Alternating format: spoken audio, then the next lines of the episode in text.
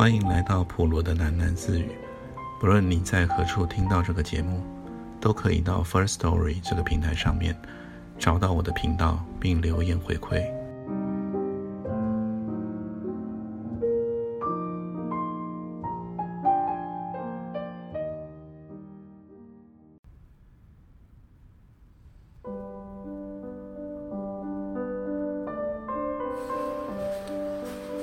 大约是我念研究所的时候，我记得从那个时候开始，我就不再看电视了。原因倒不是因为看电视浪费时间什么的，最主要是我发现，当我盯着电视的时候，我只是在不停的转台、转台，可能没有找到想看的节目，也可能是广告太多。所以后来，我就索性不再看电视了。前几年，我又戒掉了另外一个习惯，我不再滑脸书、IG 等等社群媒体，我只剩下赖还在使用，而且我会将来讯的提醒声音关掉。换句话说。只有在我想要去看讯息的时候，我才会去看它。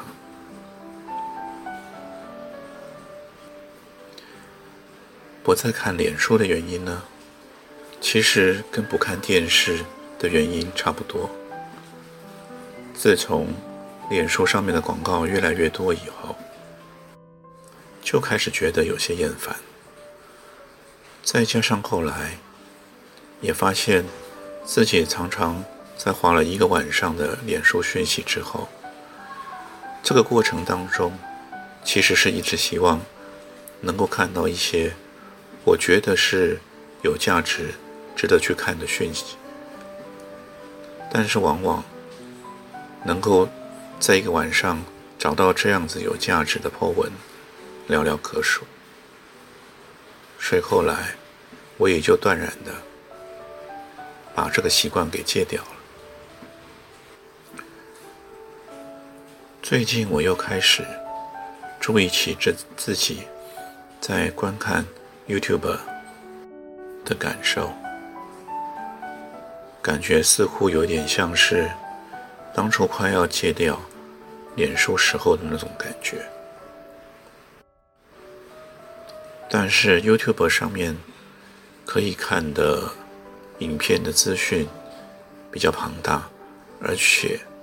选择性也比较高，所以我想检讨自己，在看 YouTube 这件事情上，应该要做一些改变。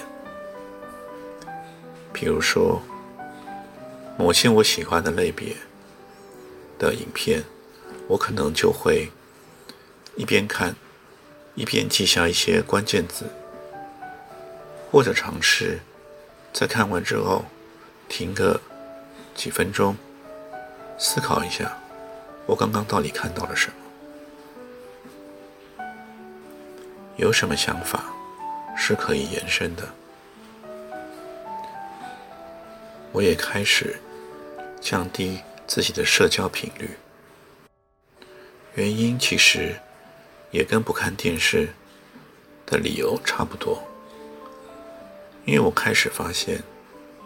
跟周遭的一些亲朋好友社交的过程，话题常常不是在聊吃的，就是在聊玩的，要不然就是开始盯着他们抱怨在上班时候的一些上司的不是，或者是职场的困扰，听着听着，其实听久也就腻了。因为不管怎么聊，内容大概都差不多。有时候试着想要转移话题，聊一些对人生或者是知识层面比较深刻、深入的内容，但是常常别人不感兴趣，然后很快的话题就被转开了。于是我想到希腊神话里面的西西弗斯。就是那个被神惩罚，必须从山脚推着一个大圆石到山顶，然后又会从山顶滚落到山底，如此重复不停的过程。这其实已经是在明示，我们的人生大致上是如此。每天在不停的重复，今天重复着昨天，这个月重复着上一个月。或许有人会说：“没有啊，我现在吃的比以前好很多，我现在住的地方也比以前好很多，我的工作升级了，我的职位升级了。”话是没错，但是其实。你的生活的模式并没有改变，只是在物质上改变了而已。所以我才发现，追求物质这件事情，似乎是一件很没有效率的事情。这可以从经济学上面提到的边际递减效应。如果你了解这个意思的话，那么你大概就能够知道。为什么追逐物质生活，其实是一件效率低落的事情？如果假设我们要得到的是一个满足的时间或感觉的话，于是我又想起了之前读到尼采的哲学书的时候，他里面曾经提过一个超人的观念。这里所谓的超人。当然不是我们在英雄电影里面的那个超人。我自己的理解是，超人应该是指那些超越自己的人。至于什么是超越自己呢？当然，这个每一个人会有自己的定义。我的定义是，超越自己，就是去做一些你过去没有做过的事情。而且这里面必须包含有创造的成分。譬如说，我开始录制这个 podcast 的冠状带的节目，哦，虽然也断了有一些些时候。另外，我也开始尝试去写科幻小说，那我就会认为这两件事情对我而言是一个对过去自己的超越。因为西西弗斯这个神话对于人生的寓意，我开始有深刻的理解。特别是在自己的人生走过了高潮与低潮之后，更是感到体会深刻。不停的重复每一天，其实会让人觉得人生是没有意义的。所以。怎么样定义自己的人生意义？赋予每一天都有意义，这变成是我一个需要深刻思考的问题。我先拿写小说这件事来说，一开始我先上网搜寻怎么写一篇小说，一种方法是。可以先写出大纲，把一些关键剧情串接起来。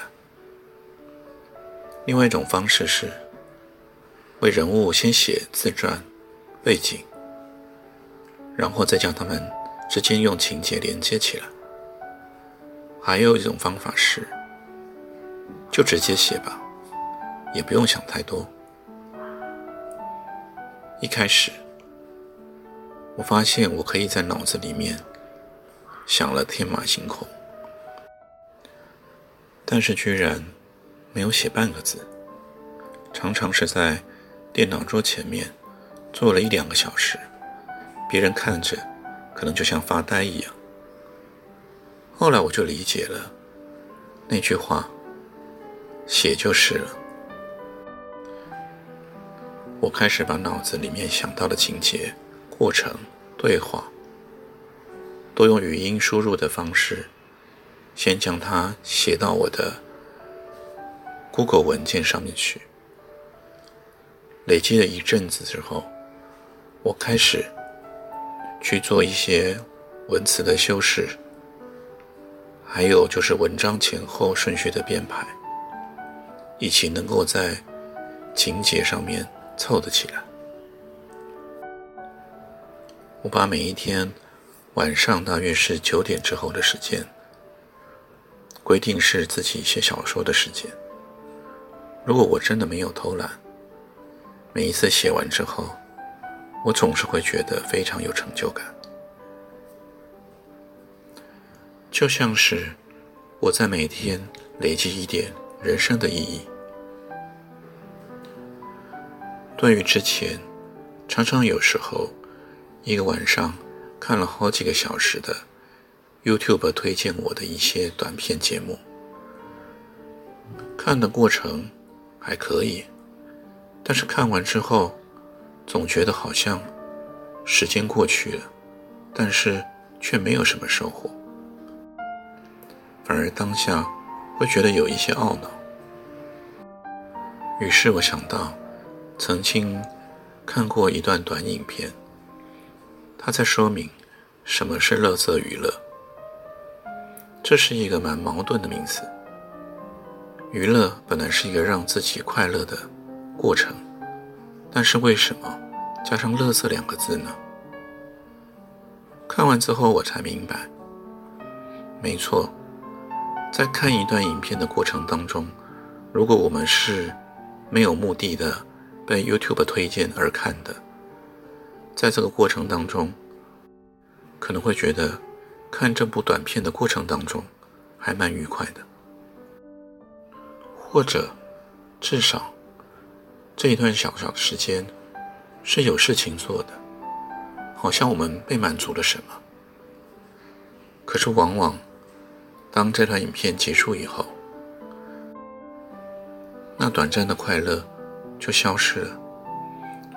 所以做这个影片的人会把这一类的事情称作“乐色娱乐”，因为它的 CP 值实在是太低了。我花费了宝贵的时间去看了这段影片，但是我的满足却在影片结束之后就没了。这样的效率值真的是太低落了。于是。我有想到，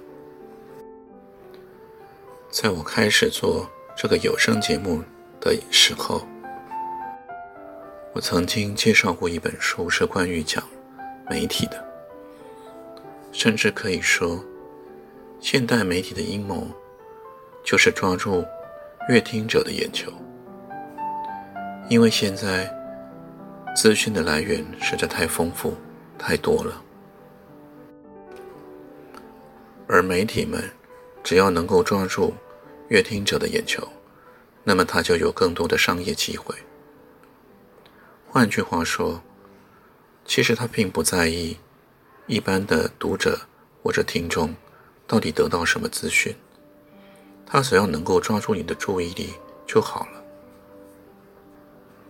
不管是游戏、社交媒体，或者是。